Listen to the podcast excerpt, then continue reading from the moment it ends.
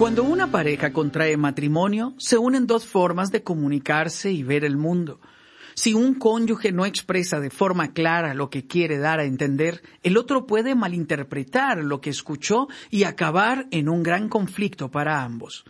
Cada uno de nosotros utilizamos frases y tenemos costumbres diferentes. Debemos unificar los códigos de comunicación y definir bien las palabras que utilizamos en una conversación importante con nuestro cónyuge. Apague el televisor, el celular o detenga la lectura de su libro, pero no conteste de forma automática. Mire a la persona a los ojos y esfuércese por escuchar lo que le está diciendo.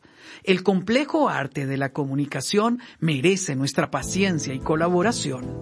Le habla Sixto Porras de Enfoque a la Familia. Visite enfoquealafamilia.com.